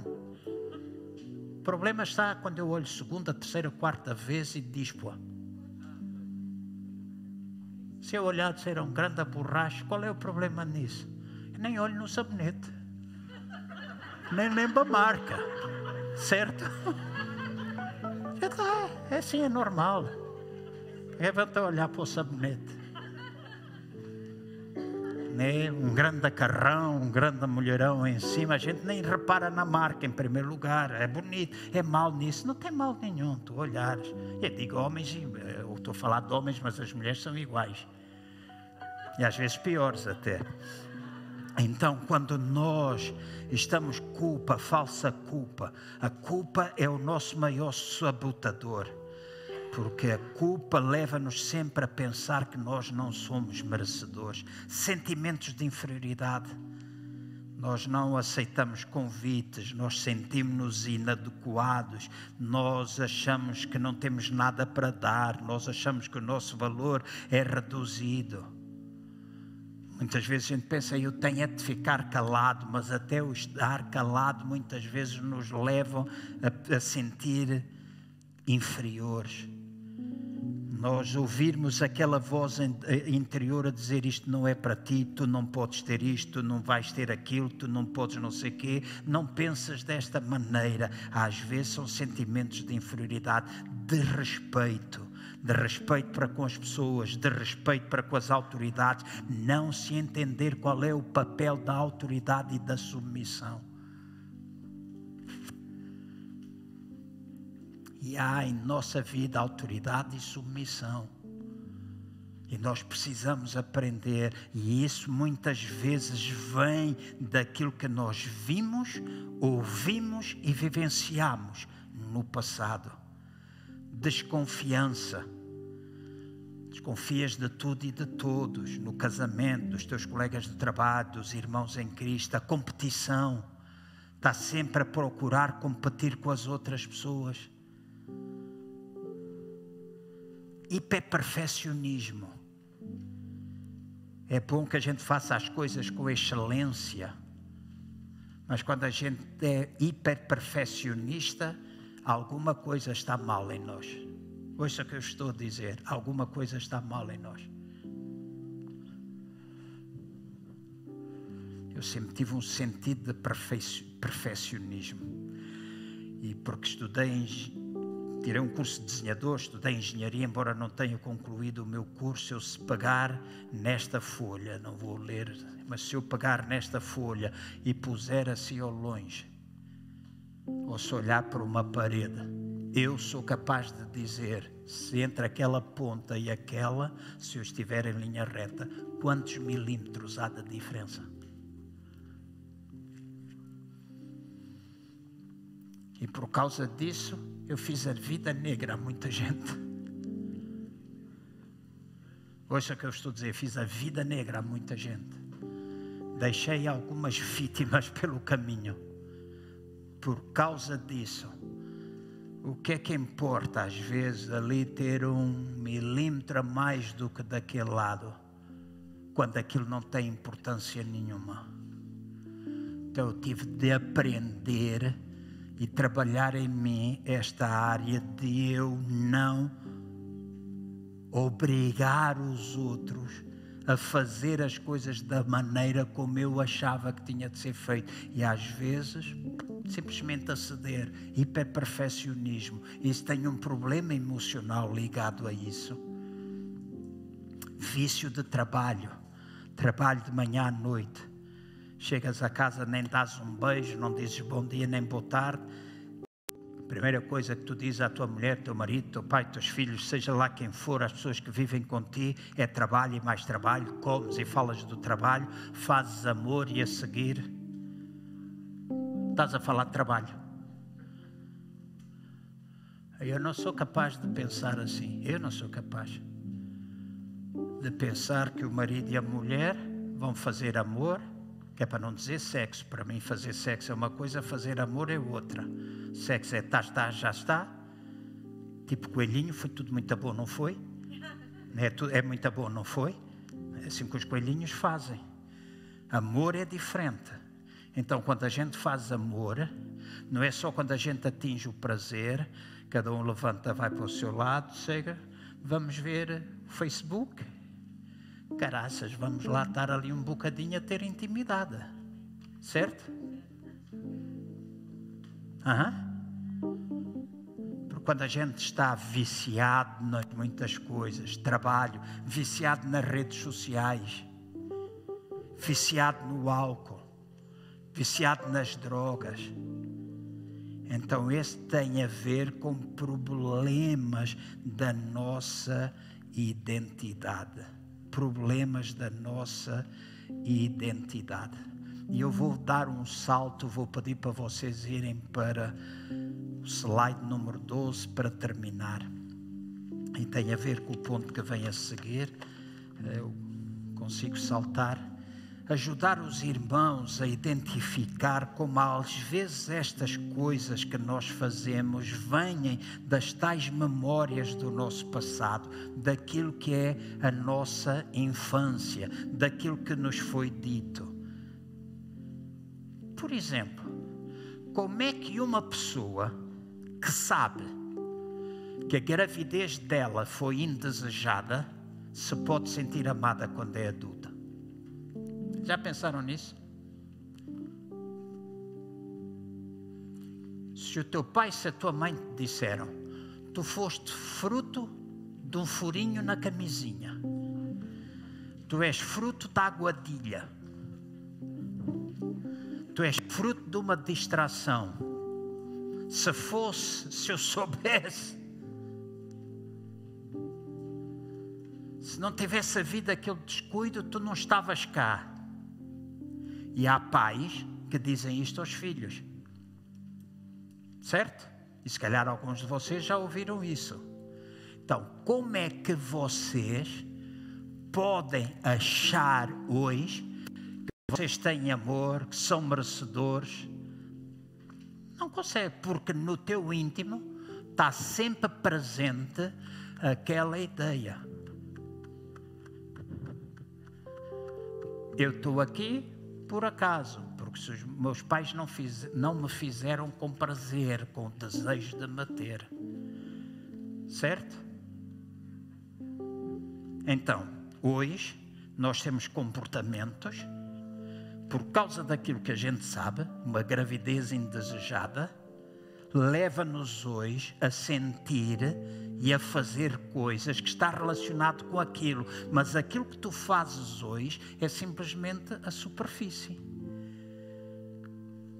Há gente que hoje está envolvida em álcool, o problema deles não é alcoolismo, o problema deles Outra coisa, há muitos anos atrás aprendi com um americano que deu uh, material para o Desafio Jovem, quando o Desafio Jovem foi criado, eu dei algumas aulas, ele ensinava sobre o iceberg e ele dizia: temos o nível das águas do mar, o iceberg tem 2 metros de altura, debaixo d'água tem 20. Ele diz que debaixo d'água é dez vezes mais aquilo que a gente consegue ver à superfície. E ele ensinava-nos uma coisa interessante: há os problemas de superfície, há as causas de superfície, há os problemas de raiz e há a causa da raiz. E ele disse: quando a gente quer resolver problemas da nossa vida, não temos de lidar com aquilo que é superficial, temos de ir à raiz. E essa é a grande realidade para a minha e para a vossa vida. Por isso é que é importante nós às vezes pararmos e ver por que é que é assim. Com o desejo, com a humildade da gente mudar. E deixa-me dizer, irmãos e irmãs, não importa qual é a tua idade nem me importa quanto é que tu já foste bem sucedido no passado, já fizeste no passado, ainda há uma vida plena para a gente viver e que Deus está interessado que assim seja. Então, seja gravidez indesejada, na tua casa havia impaciência permanente, gritaria constante, impaciência, havia brigas no casamento, teu pai e a tua mãe sempre a refilarem uns com os outros. o abandono, intencional ou não, porque alguém morreu, a mãe morreu, o pai morreu, tu foste entregue a alguém, tanta gente que foi criada por outras pessoas, o pai e a mãe. Tenho falado com uma senhora em Aveiro que duas irmãs duas irmãs. O pai levou uma filha e abandonou. O pai e a mãe levaram uma filha, abandonaram outra com outra pessoa que as criou. Aquela criança nunca, hoje mulher, nunca percebeu até os dias de hoje porque é que o pai e a mãe levaram uma e a deixaram a ela. E ainda hoje é uma pessoa que cala que não mete nada, que não abre a boca, etc. Eu disse: tem de ser curada disso. Tem de sentir valor. Mas esse é um trabalho que tem de fazer. Aquilo que o pai e a mãe fizeram está feito. O que é que precisa fazer em relação ao pai e à mãe? Perdoar. Perdoar ah, meu pai e a minha mãe fizeram isso. Perdoa, enquanto tu não perdoares o teu pai e a tua mãe, tu não ficas livre. Ouve bem o que eu te estou a dizer. Não ficas livre. Então, tira tempo e diz mesmo: se for preciso, escreve-lhe uma carta de acusação ao teu pai e à tua mãe. Diz: Eu vos acuso disto, disto, disto, disto. E depois escreve uma carta de perdão. E depois escreve-lhe uma carta de gratidão fizeram muito mais coisas boas do que más. E se tu não tens memória, se foi mais más, perdoa, a carta de perdão é fundamental. Então, quando tu tens aqui coisas como briga, o abandono, as palavras de acusação, és um bobo, és um estúpido, és um burro, nunca vais ser ninguém na vida. Se tu tivesse aprendido, não precisavas trabalhar tanto. Ah, a gente nunca pode, nunca pode viajar porque as, para que a escola é cara. Se nós tivéssemos tido menos um filho, a vida teria sido completamente diferente. Coisas que a gente ouve, palavras de acusação que nos são feitas. Pá, tens quatro filhos, nunca digas isso. Nunca digas, epá, vocês são um peso.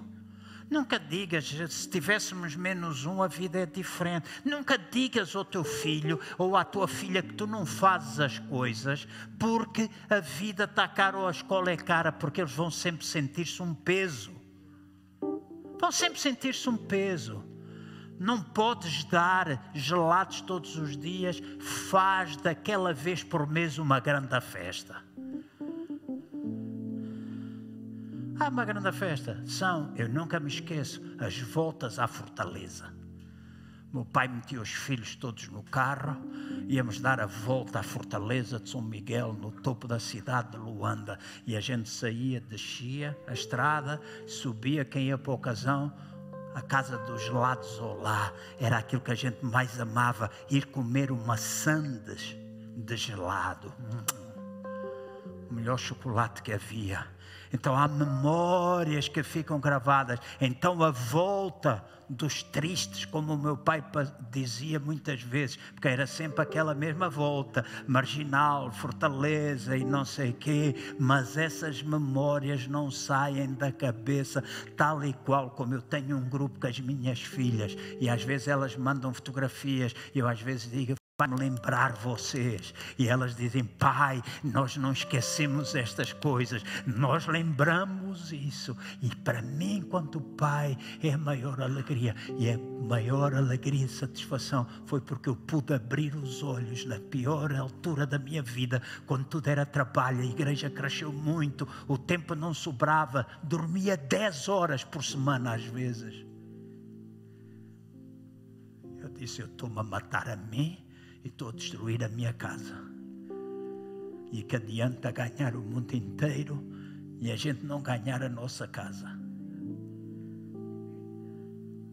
Então hoje eu fico contente. E sempre que eu vejo elas fazerem coisas com os filhos, eu mando uma mensagem. Estou muito feliz. Tenho orgulho em vocês. Digo aos meus genros, eu fico contente de vocês serem bons maridos. Vocês cuidarem das minhas filhas eu digo, Se vocês forem ver o meu telemóvel, está lá escrito no grupo do WhatsApp: Filhas. É as filhas e o pai. E no dia em que eu o criei, todas elas disseram: Pai, nós ansiávamos por isto. Porque eu comunicava individualmente. Eu disse: Mas para que individualmente, se a gente pode estar tão casadas, mas a gente pode estar? Naquele grupo não entra ninguém. E o que se lá passa não se fala com ninguém. É pai e filhas. Faz isso com os teus filhos. Estão casados, faz isso com eles. Ainda vais a tempo de os elogiar, ainda vais a tempo de os elevar, ainda vais a tempo de lhes pedir perdão.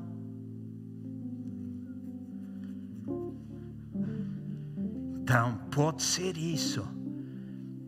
As palavras de acusação, humilhação, os castigos em público, bater e envergonhar, humilhar à frente das pessoas.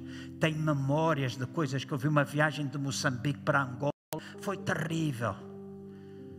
E há pais que ainda hoje fazem, batem os filhos, fazem coisas terríveis, enxovalham em frente de outras pessoas. Isto é vergonha. E a vergonha fica gravada, e é uma emoção que fica presente, e eles vão ter vergonha e depois vão se comportar dessa forma. Talvez aquilo, a forma como tu vives é por causa disso. Palavras de, de, de invalidação. Tu és teimoso, tu és um vagabundo, tu nunca aprendes nada. Bebida e drogas, adultério, castigos privação do básico, sem comida, e tu vais dizer: Ah, os meus pais deram melhor, e é verdade, os nossos pais deram melhor. Há alguns anos atrás, há muitos anos, eu ainda morava na urbanização da Portela e pastoreava Moscavide. Nós tivemos uma série de situações e houve alturas que não tivemos dinheiro. E passou assim um tempo.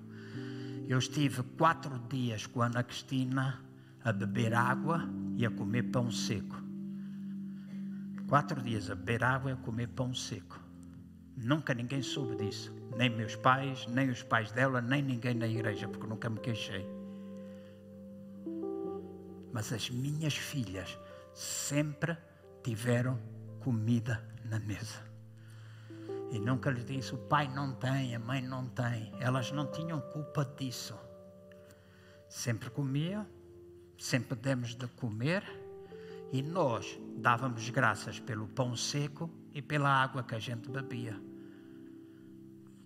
Desde aparecer comida na, na porta da casa, que até hoje nunca soube, muita coisa miraculosa aconteceu durante aquele tempo.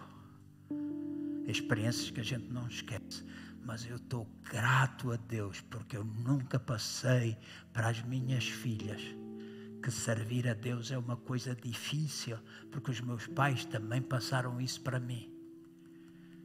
Já disse aos irmãos: nunca ouvi o meu pai e a minha mãe falarem mal da igreja. Nunca. Então, para mim, foi-nos ensinado a mim e aos meus irmãos: a igreja é a melhor coisa que a gente pode ter é aqui que é o nosso lugar de habitação.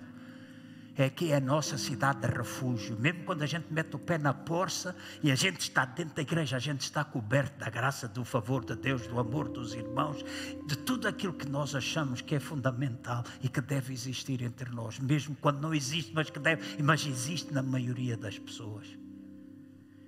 Então, alguma coisa boa, maus tratos, abuso sexual, tem encontrado tanta gente que foi abusado sexualmente pelo pai, pela mãe, pelo tio, pelo vizinho. Pais nunca fizeram nada. Injustiça. Pagar por coisas que vocês não fizeram. Falta de amor.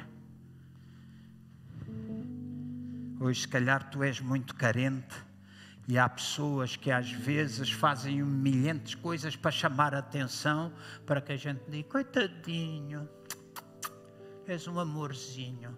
Se não fosses tu, já nada havia. O problema está porque nunca foram acarinhados. Não têm memórias de um carinho, de um sentar e isto pode acontecer com muitos de nós. Ou pode ter acontecido com muitos de nós, mas nós podemos tratar disso. Sabe o que eu faço muitas vezes no meu tempo com Deus? Abraço-me a mim mesmo. E digo, Deus, tu és o meu Pai. E às vezes eu choro. E fico ali abraçado. E às vezes faço isto. Deita a cabeça no ombro. E dizer, tu és amado. Tu tens valor. Jesus tinha vindo só por ti. Mesmo que tu fosses o único patife a existir nessa terra, Ele tinha vindo por ti. Então tu podes criar esses valores dentro de ti e sentires e saberes que tu és amado por Deus. E tu és amado por Deus. Não há ninguém aqui que não seja amado. Amém? Então, estas são identificações. Estão aí na folha. E vocês podem pôr a corozinha onde vocês sentiram. E agora é o tempo de ministração. Lá na casa, no fundo da folha, tem escrito pelo menos três coisas onde isto que eu falei influencia a vossa vida. Eu sei que o tempo é longo, eu sei que nós demoramos tempo, mas daqui a dois ou três, dois domingos talvez a gente acaba, domingo e o outro, e para mim é ferramentas, coisas práticas para a vossa vida. Vocês perdem, se o jogo da bola tiver prolongamento, e quando é prolongamento de oito minutos e segunda parte a gente fica lá as novelas, as séries da televisão, da Netflix, a gente vê até às quatro, cinco da manhã, podem aguentar uma hora e meia de pregação. Vocês precisam, certo? Eu preciso, eu também. Então, nós temos ferramentas tens áreas, talvez, que estas coisas que eu falei identifica, eh, prejudica a tua vida espiritual, tua vida social, tua vida financeira. Maneira como tu pensas do dinheiro muitas vezes está relacionado com as privações do passado, as diferentes experiências.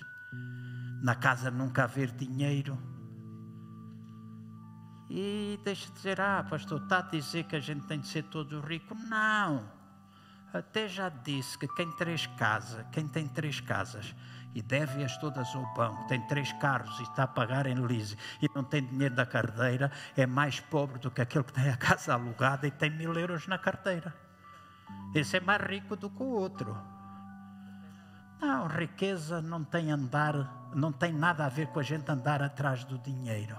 Eu e vocês precisamos aprender a fazer dinheiro que é diferente do que andar a ganhar dinheiro ou correr atrás do dinheiro. Fazer dinheiro é importante. Mas a gente precisa, nas áreas da nossa vida, ver onde é que há influência, o que é que nos está a prejudicar. Então identifica, escreve aí na tua folha. Nesta área eu sinto-me prejudicado por causa disso e está a ter interferência na, na, minha vida profissional, no meu relacionamento com os filhos, no meu relacionamento com o meu pai, com a minha mãe, com alguma coisa que é importante, a obesidade. E a doutora Cristina está aqui ela vai me corrigir se eu estiver errado, mas eu acho que não. Muitas vezes os nossos problemas emocionais fazem com que a gente se transforme em obeso, que a gente fique completamente dominado pela comida. O comer muito é para tapar um vazio, certo?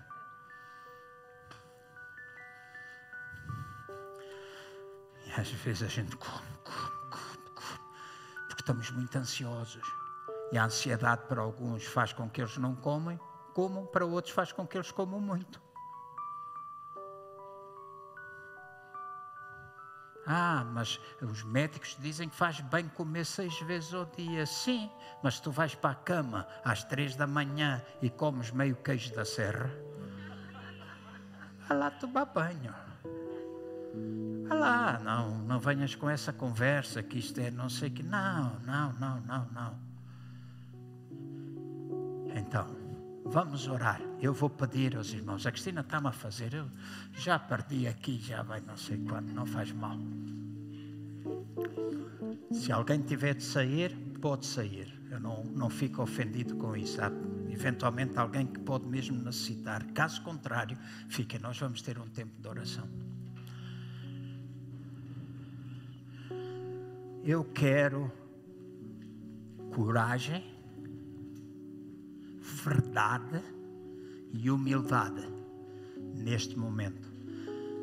Nós precisamos, se a nossa mão direita representar a verdade, a coragem, se a minha mão esquerda representar a verdade, se o meu coração representar a humildade, eu quero que os irmãos façam assim: mão direita, eu preciso de ti, coragem.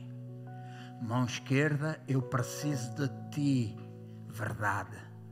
As duas sobre o coração, eu preciso de ti, humildade.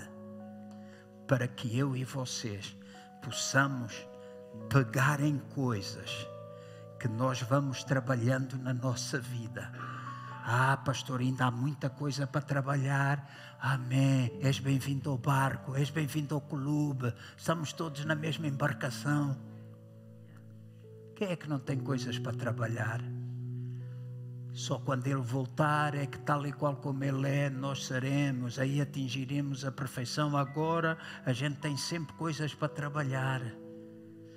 Mas a verdade, a coragem, a verdade e a humildade que nos ajudem neste tempo. Vamos ficar de pé, se faz favor.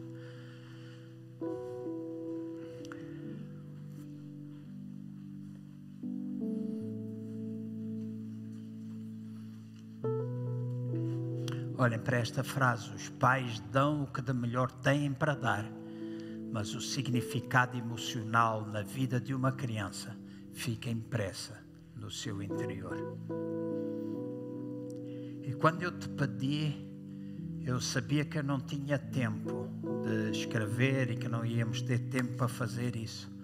Mas eu desafio os irmãos, escutem bem, eu desafio os irmãos que aqui ou lá em casa vocês parem. Cada um vai fazer o que quiser, como sempre, com aquilo que houve na igreja. A gente pode ir e não liga. Entrou, saiu, não fazemos. Olhamos o espelho, nossa cara refletida, viramos as costas, esquecemos do que vimos. É o ouvir e não praticar. Mas a gente pode ir para casa e pensar: a quem é que eu tenho de pedir perdão e a quem é que eu tenho de perdoar? Perdoar o teu marido, a tua mulher, o teu pai, a tua mãe, os teus filhos. A quem é que tu tens de perdoar? E deixem de dizer: se não fazes isso, continuas preso. Continuas preso. Vou dizer uma coisa: dói para caramba. Dói para caramba.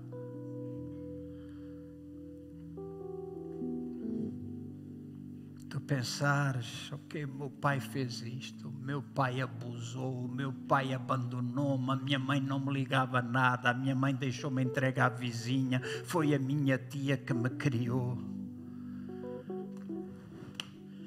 Tanta coisa que às vezes vai na nossa cabeça e ninguém melhor do que o Espírito Santo conhece.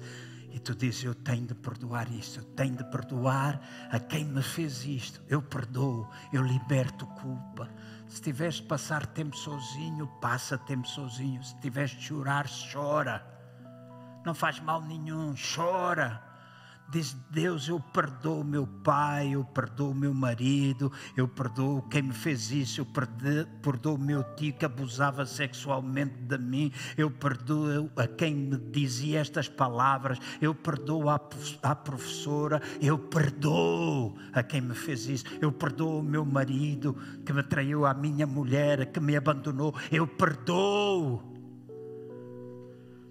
E tu libertas perdão e abres para que a cura de Deus possa acontecer na tua vida e diga agora eu vou procurar. eu vou procurar enxertar a palavra para que estes lugares vazios, onde estas coisas começam a sair, possam começar a ser cheios com a palavra de Deus. Começar a ser cheios com a palavra de Deus e tu começas a falar a palavra, começas a ter a palavra de Deus dentro de ti. É um tempo individual mas eu só vou pedir uma coisa: se há alguém que está aqui, que neste momento precisa oração, neste momento está aqui e diz: Isto é para mim. Isto é alguma coisa que tem a ver. E deixem-me esclarecer: não é, eu não estou convencido que não seja para ninguém. Eu acho que é para todos nós meto-me no barco vocês, tudo é nosso, tudo precisamos. Mas alguém nesta manhã está aqui e diz: Eu preciso. Neste momento eu quero sair pelo menos com uma palavra de oração. Quero que alguém ore comigo para eu iniciar o processo. Para eu iniciar o processo. E quando tu inicias o processo, eu garanto, tu ouve bem o que eu te vou dizer. Eu garanto-te que se tu puseres em prática, semana que vem a gente vai falar coisas que a gente pode começar a fazer para mudar. Eu garanto-te que se tu iniciares o processo e começares a fazer, há mudanças que começam a acontecer no teu casamento, com os teus filhos, com os teus colegas de trabalho, com os irmãos da igreja, as coisas começam a acontecer, porque nós centramos a atenção em nós, procuramos ficar livres e pomos a palavra de Deus em prática. Então, se alguém está aqui, eu tenho irmãos e irmãs que eu pedi, Dail, Jorge, peço Cristina, uh, alguns outros irmãos a quem já falei que nos possam ajudar em oração, Rui, São. Põe a tua mão no ar se tu precisas oração nesta hora e eu peço que essas pessoas possam ir e orar convosco e que cada um se possa manter de olhos fechados e possa dizer: Sonda, ó Deus, o meu coração. Sonda, ó Deus, o meu coração. Sonda, ó Deus, o meu coração. Vê se há em mim algum